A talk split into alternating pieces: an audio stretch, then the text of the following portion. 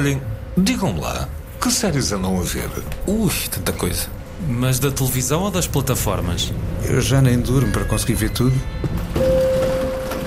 Viva, eu sou o Diamantino José e este é o primeiro episódio de muitos, espero eu, do podcast Fora de Série. Aqui o tema principal e único, direi eu, são as séries televisivas que estão ao nosso dispor nos canais por cabo, na televisão digital terrestre, nas plataformas de streaming e até mesmo em formato físico, como por exemplo o DVD. Todas as semanas vão juntar-se a mim ávidos consumidores de séries, sejam elas novidades ou recordações excelentes, mas ou assim assim.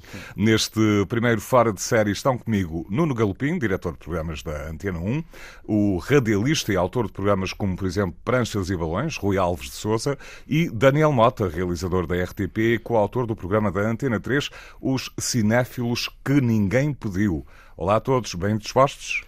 Cá vamos, não é? é verdade. Ou então, usando a escala. Estamos bem dispostos. Usando a escala assim, assim. Não, estamos melhor. Ora bem, vamos começar por uma série que ainda está fresquinha, digamos assim. Trata-se do regresso do realizador norte-americano Steven Soderbergh à televisão. Ele é conhecido por filmes como Sexo, Mentiras e Vídeo, a trilogia Oceans ou Traffic, entre muitos outros. Um realizador de referência em Hollywood e também na área do cinema independente que assina a minissérie Full Circle, já disponível na HBO Max. Vamos ouvir um excerto. You understand? The things happening to your family, are happening for a reason. Hello? Listen to me. Who is this? We have your son. The guy on the phone? Did he have an accent? What kind? Guyanese? Guyanese. Nuno Galpim, queres enquadrar este som?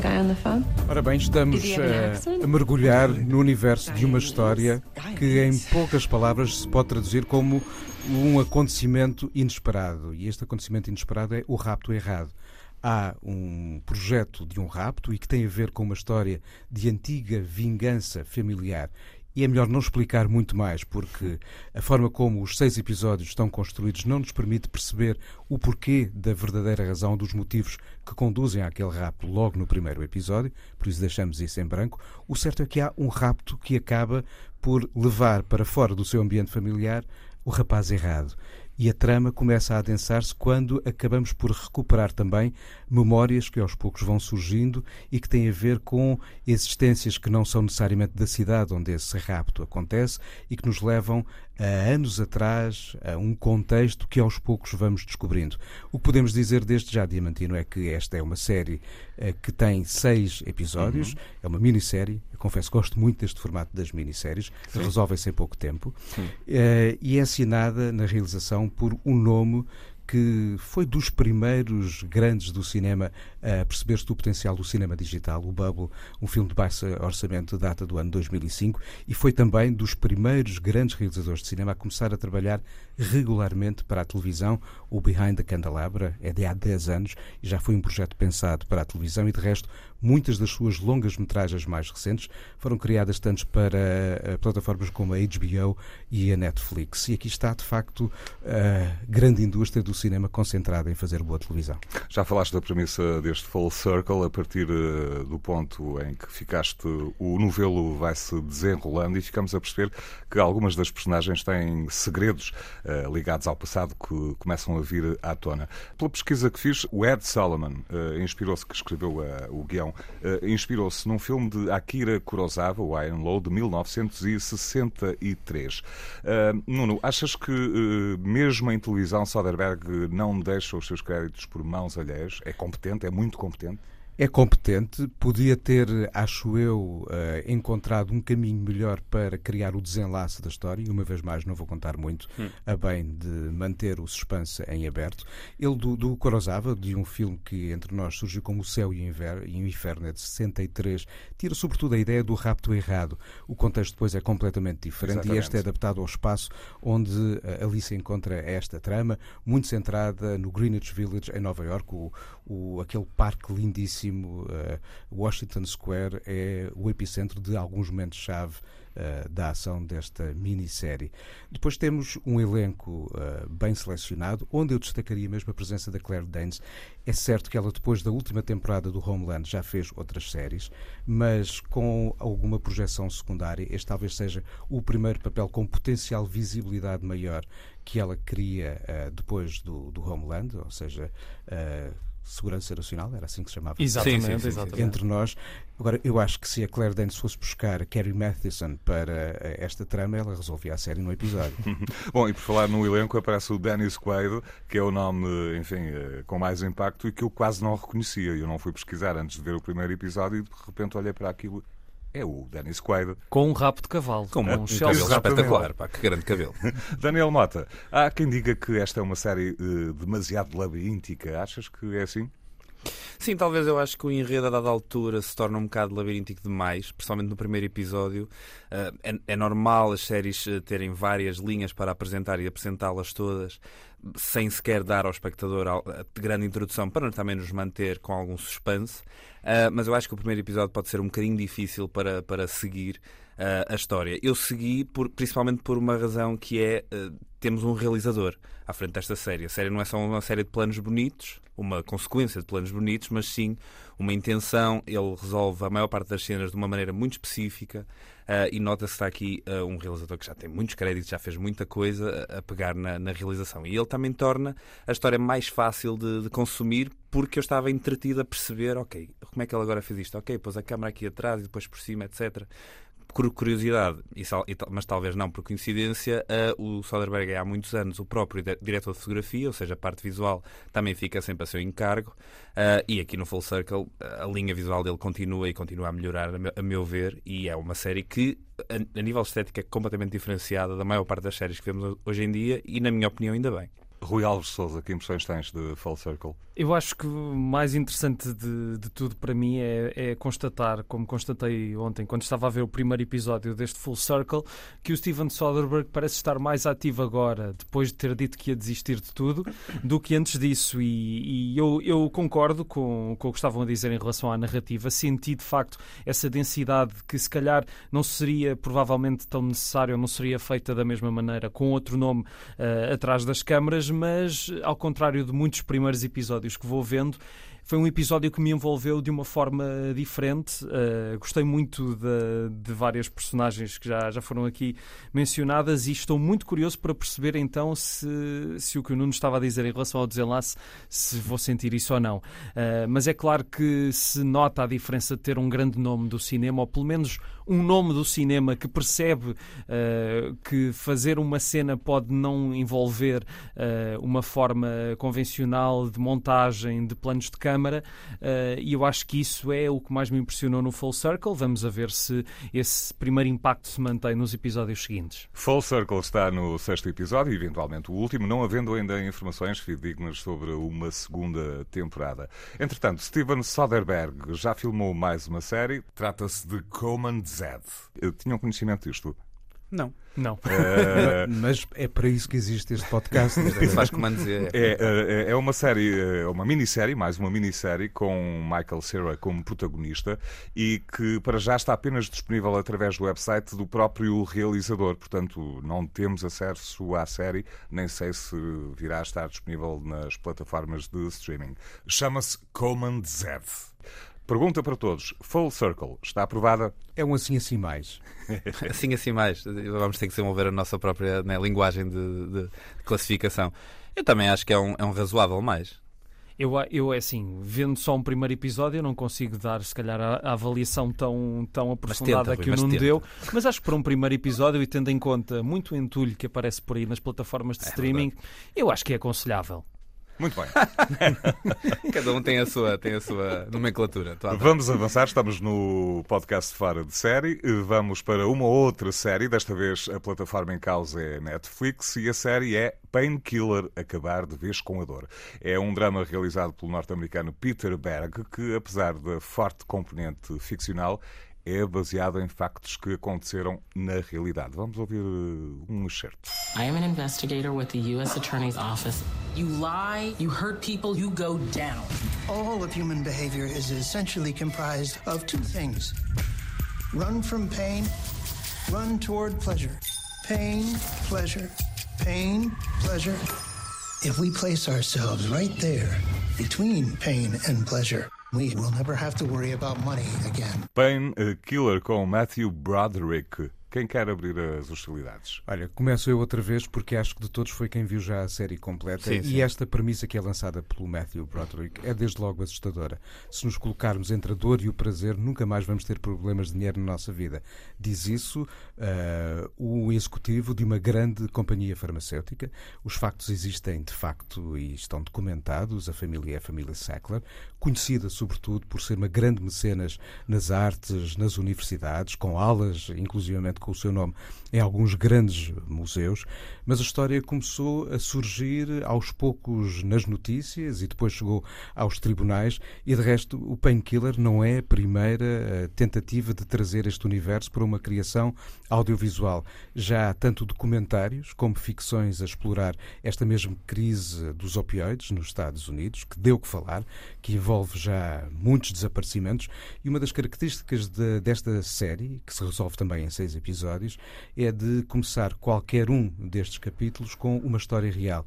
Começamos por ver sempre, a abrir cada episódio, alguém que perdeu um ente querido uh, com. Uh, de uma forma ou outra relacionada com o consumo do medicamento que está no epicentro destes acontecimentos.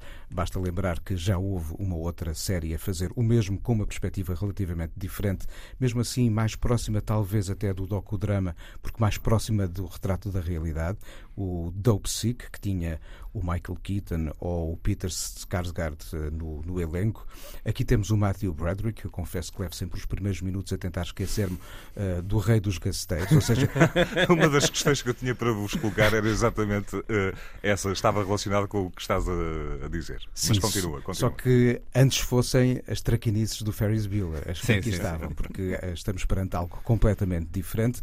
E o, a série é fiel a acontecimentos reais, mas não perde também uh, uh, aquilo que às vezes é bom de encontrar na ficção, que é o fugir do realismo absoluto, ao colocar frequentes diálogos uh, deste que é um dos executivos da, da companhia com um tio outrora também membro importante desta mesma família, desta dinastia, que surge como uma assombração a questioná-lo sobre o porquê dos eventos e a forma como ele se deveria comportar. Então há esses dois patamares uh, aqui assim, numa espécie de zigue-zague uh, comum, numa espécie de sinusoide que se entrecruza com a outra. A realidade de uma série de situações, ou a, família que está por trás desta companhia farmacêutica, um grupo de investigadores que estão à procura de tentar descodificar as poucas histórias que vão aos poucos aparecendo, as poucas transformando-se em muitas para tentar uh, elaborar um processo em tribunal contra uh, esta mesma empresa farmacêutica e depois casos reais de uh, pacientes a quem foi prescrito um medicamento e cujas vidas vão sendo seriamente afetadas, não esquecendo também aqui o patamar das vendas e uhum, uh, das agentes que chegam junto uh, dos vários médicos, ou seja, da propaganda médica que tenta uh, transportar os consumos para outro tipo de, de patamares. no fundo, temos aqui seis pessoas que, de uma forma ou de outra, foram afetadas pela crise dos opioides. Rui Alves Souza, voltando ao Matthew Broderick, consegues desligar-te daquela faceta dele de, de, comédia? Aliás, eu, eu só me lembro do Matthew Broderick em comédia, não me lembro dele noutro registro. Aqui está muito diferente. Ele fez o Godzilla, atenção. Fez o Godzilla, exatamente. okay. Tem alguns papéis mais dramáticos, mas sim, é claro que o Ferris Bueller será sempre uma personagem que está colada à pele do Matthew Broderick. Mas o que eu achei mais interessante no Painkiller é, é essa mistura entre estarmos a contar uma história trágica que envolveu uh, centenas de mortes com um tom muitas vezes irónico que me fez lembrar uh, aquele estilo de sátira do Adam McKay com a queda do Wall Street, ou seja, teres uh, a quarta parede a ser constantemente quebrada, não só uh, com intervenções para a Câmara, como também com a quebra do realismo na história, e é uma e, e além de todo o cruzar do passado com o presente, com a história da investigação dos anos 90 e a investigação mais atual, e acho que no fim de tudo isso conseguimos ver que lá no fundo o Matthew Broderick está a fazer, está a interpretar um monstro e, no meu entender, acho que foi bastante credível. Não sei quanto a vocês, mas apesar de toda aquela maquilhagem, eu, principalmente na parte em que ele está mais velho já uh, a confessar uh, todos os seus crimes, aí já consegui sentir uh, toda essa monstruosidade. Eu, eu, fiquei com a mesma sensação, curiosamente. Daniel Mota, mais uma série com apenas seis episódios, tal como Full Circle. O último episódio coloca um ponto final na história, nesta história, mas, em boa verdade, nesta área ainda há muito para explorar. Uh, não sei se numa segunda temporada, numa outra série, o que é que achas? Eu não sei, eu na verdade só vi o primeiro episódio e, e achei fiquei, fiquei curioso para perceber quão longe ia aquela dinâmica de ter uma primeira cena documental que tu falaste há pouco, Nuno. Uh, se, se é uma coisa que é repetida ao longo dos episódios, uh, eu não sei se sou muito fã dessa dinâmica. Dilui o peso da dinâmica Sim. ou dilui o peso da ideia com, com pois, E depois, a, a dada altura, é como se a série se estivesse a auto-justificar do género, olha, reparem aqui temos uma primeira cena real, uma primeira cena documental de uma pessoa real. E acaba por ser também uma, uma fórmula também para a sim, própria sim, série. Sim. E, e, depois, sendo ela uh, algo satírica, como tu falaste, e eu sou não sou particularmente fã uh, dos filmes do Adam McKay, portanto, se calhar também uh, isto tocou-me aqui num, nos pontos que eu não gosto muito. sendo ela essa série com um lado satírico, mas começando com Começares uma cena peso, documental, exato, eu não sei muito bem o que é que esta série quer fazer. E eu senti isso no primeiro episódio, se isso continua, pronto, da minha parte não é uma série que me interessa tanto. Deixa, deixa, de deixa só, diz, diz, diz, Deixa-me só acrescentar, uh, para completar a ideia do Daniel Mota, que a crítica recebeu de uma forma razoável o Painkiller, mas uh, houve quem escrevesse que era muito confusa. Portanto, vem confirmar aquilo que estás a dizer, não é? É fragmentada e às Sim. vezes na sociedade contemporânea em que há excesso de informação as cabeças ficam confusas, se bem que uh, não é assim tão difícil. Uh, alinhavar sim, sim, sim. as várias uh, sequências que evoluem em paralelo. Mas, mas tanto a Full Circle como a Painkiller têm uma, uma, uma, uma, estrutura fragmentada. Eh, mas aqui o, o, que eu, o que eu contesto mais não é tanto a parte estrutural, mas sim a parte do conteúdo dessa estrutura. Ou seja, se este de repente tem sequências que parecem documentários, momentos lá para o meio que parecem cenas, uh,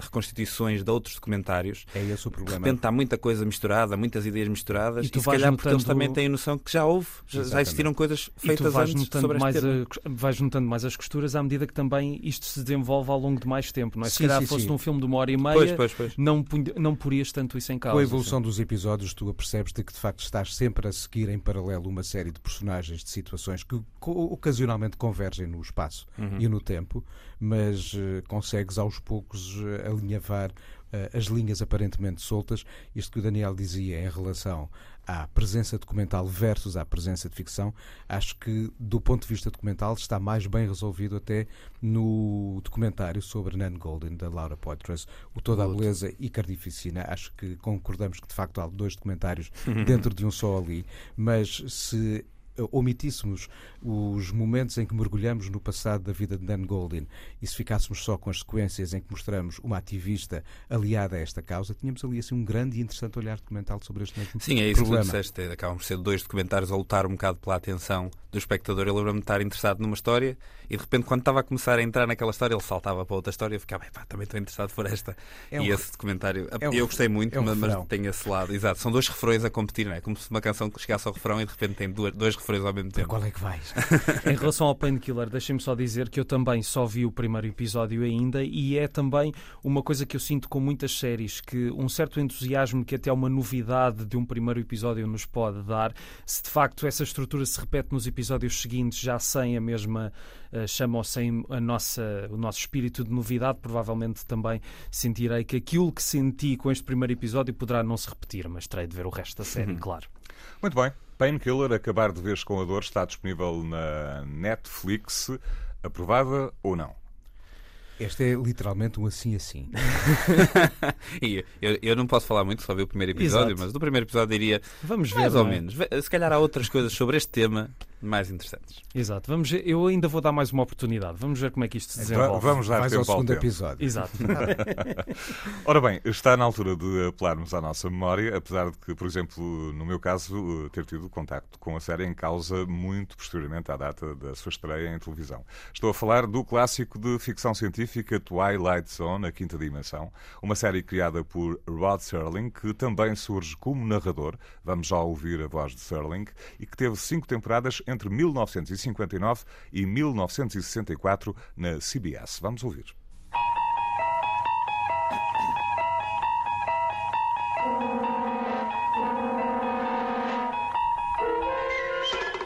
You're traveling through another dimension. A dimension not only of sight and sound, but of mind. A journey into a wondrous land whose boundaries are that of imagination. Your next stop, the Twilight Zone. Esta é a voz de Serling, Rod Serling, o criador de Twilight Zone, a quinta dimensão.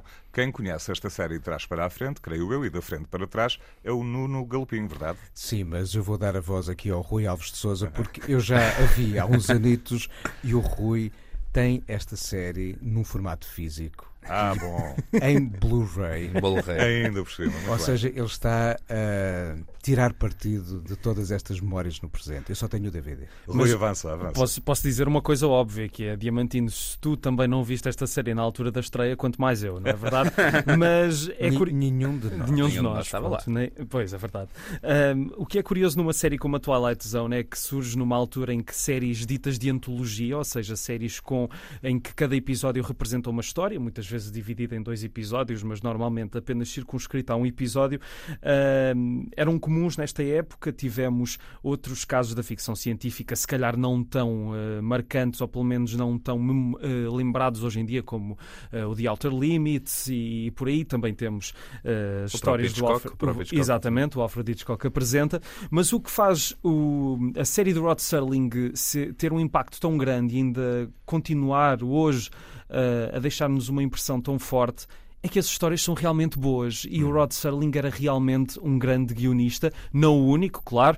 A uh, Twilight Zone teve contributos de pessoas tão diferentes como o próprio Ray Bradbury, um dos grandes escritores da, da ficção científica, mas são histórias que lidam por vezes com planetas distantes, outras vezes com realidades paralelas, mas que dizem sempre qualquer coisa sobre nós, não é, Daniel? É verdade. eu, eu, eu não sei é, qual é que foi o vosso primeiro contacto de vocês todos com esta, com esta série. Eu fui com a versão mais recente de todas, apresentada pelo Jordan Peele. Foram os primeiros episódios que eu vi. E que não é bem a mesma coisa. E que não, não é bem a mesma coisa, ainda, mas no fundo... Eu ainda apanhei uma nos anos 2000 na RTP2. Não sei ah, qual uau. é que é, mas uh, não era original. Creio, creio que terá sido com o Forest We Take. Exatamente. Eu lembro de ter visto isso. Mas, eh, de facto, apesar destas diferenças, ao retomarmos aqui o contacto com os originais, temos na partida, à partida, aquilo que o Rui dizia, grande escrita. Mais sim, até sim. do que uma preocupação no nível da mise-en-scène, da própria direção de, de, fotografia, da realização, apesar do Jacques Tourneur ter eh, realizado um episódio. Uhum. Exatamente, é? exatamente. Mas a escrita é aqui assim a mãe de tudo. Sim, e eles foram buscar o Jordan Peele recentemente para fazer esta nova temporada, porque, de certo modo, ele estava-se a afirmar como uma nova voz do terror. Uh, quando fez o Foz, uh, toda a gente estava à procura do que é que ele ia fazer a seguir e, e chamaram-no para isto. Eu acho que ele está muito bem como, ah, digamos, apresentador de, do formato uh, e, e, e, essa série, que foi a que eu vi completa, tem a particularidade que é igual ao restante série, é igual se calhar a toda a ficção científica, de ser acerca do seu tempo e, e, e dos, dos, assuntos mais prementes do, do, da altura em que é feita. É uma série que aborda imensas questões raciais um, e, e, claro, também o próprio Jordan Peele traz essa carga com ele, como já vimos em vários filmes dele. Eu sou daqueles que gosta mais do Nope, não sei se queremos abrir esta discussão aqui, mas, mas pronto, só, se formos mais para trás, uh, a, a, Twilight Zone acabou por ir sempre acompanhando os períodos históricos que, que, onde era exibido, nos anos 60 claramente era um bocado sobre a Guerra Fria, essas tensões, eh, mas é uma série histórica. Por uh... vezes, por vezes uh, o, que é, o que me deixa mais espantado na Twilight Zone é a magia da economia de tempo de uhum. contares uma bela Exatamente. história em é 25 minutos. Os episódios são inevitavelmente curtos, mas cheios de acontecimentos. Exatamente. Sim, sim, sim. Até houve ali uma mudança às tantas que tentaram fazer episódios com o dobro da duração, mas não, aquilo não correu bem não, e voltaram aos 25 minutos. Uh, e há filmes, há filmes da Twilight Zone. Exatamente, um que nunca filme funcionaram que, tão bem. Um filme que infelizmente infelizmente também tem uma história trágica de bastidores, que foi feito nos anos 80 pelo John Landis, Steven uhum, Spielberg exatamente. e o Joe Dante, se não estou em erro. Mas dois episódios que eu acho que são imperdíveis da Twilight Zone. Há muitos, acho que até há muitas pérolas perdidas que, que as pessoas não costumam mencionar. Um daqueles que é muito celebrado e bem é um episódio da primeira temporada que se chama Time Enough at Last tempo suficiente finalmente, finalmente tempo suficiente, talvez seja assim eh, uma tradução mais, mais apropriada, que é a história de um homem que trabalha num banco e passa a vida a ler uh, e às tantas decide refugiar-se dentro de um cofre para ninguém o incomodar, mas acontece o holocausto nuclear e ele é a única pessoa que sobrevive. Não vou contar mais, vale a pena ver o episódio. Esse, esse é o episódio do fascista contemporâneo, não? Não, esse era o segundo episódio que eu ia mencionar. Eu que é na... quando se fala assim de séries. Esse é aquele episódio do fascista contemporâneo. que é, aliás, antes ainda já, já, vais, já vais perceber porque é que eu disse isto. antes, antes ainda de chegarmos a esse episódio, outro que é mais uh, metafórico, mais simbólico, que se chama Perchance to Dream, uma referência uh, ao, ao solilóquio do Hamlet, uh, talvez sonhar, ou a oportunidade de sonhar, podemos dizer assim, em que um homem nunca saberá se estava a viver um sonho ou a viver a realidade. Muito bom. E ainda um episódio com conotações políticas que ainda hoje é muito atual, na terceira temporada, com Dennis Hopper, esse sim, a fazer de um fascista diamantino. Ora, vamos, vamos lá ouvir o, o trailer. Como diria o Laro António, let's Look listen to the trailer. Portrait of a Bush League Fuhrer named Peter Vollmer.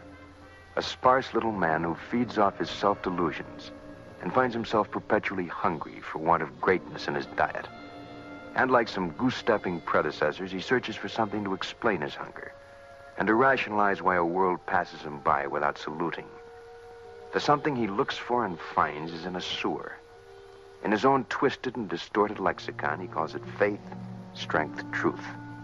But in just a moment, Peter Vollmer will ply his trade on another kind of corner, a strange intersection in a shadowland called the Twilight Zone.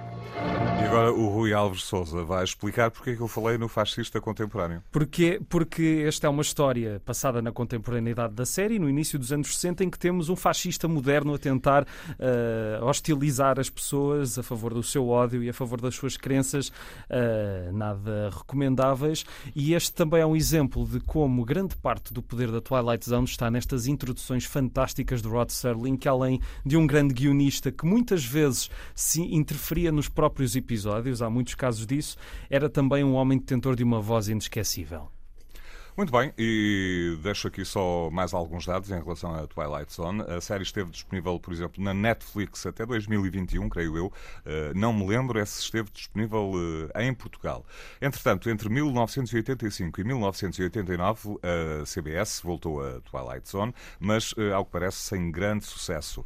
Forrest Whitaker, já aqui falamos dessa fase, foi o narrador de, de mais um revival da série entre 2002 e 2003 e mais recentemente, também, já aqui falamos disso, o norte-americano Jordan Peele voltou à carga como narrador e produtor executivo de uma temporada com 10 episódios em que o objetivo era atrair novos públicos para o franchise. Mas deixa-me só dizer, Diz. Eh, Diamantino, que a própria série original, apesar de ter tido cinco temporadas, foi sempre uma, um produto difícil para a CBS, tanto que na quinta temporada acabou por ser cancelada, uh, mas é claro que o tempo fez justiça ao Rod Serling e com tudo o que ele fez antes e depois. Ele, tem, ele é escritor de vários filmes extraordinários uh, e mais de 60 anos depois, lá está, ainda estamos a falar da Twilight Zone. É bem verdade. Meus caros, muito obrigado por marcarem presença neste primeiro episódio do Fora de Série. Para a semana a mais, alerta de spoiler, vamos ter Hijack, The Architect e hum, nada mais, nada menos do que Seinfeld. Obrigado a todos. Até Obrigado. à próxima. Antes de terminar, dou conta de algumas das estreias programadas para os próximos dias, a saber, a comédia portuguesa de animação Nuvem, na Fox. Esta vai ficar no nosso radar, certamente. A produção sul-coreana Song of the Bandits, na Netflix. A comédia Still Up, na Apple TV. E a terceira temporada de uma outra comédia na HBO Max, Stars Trek. Este Fora de Série pode ser ouvido em podcast, nas plataformas habituais ou então na RTP Play. Obrigado por estarem desse lado e boas séries.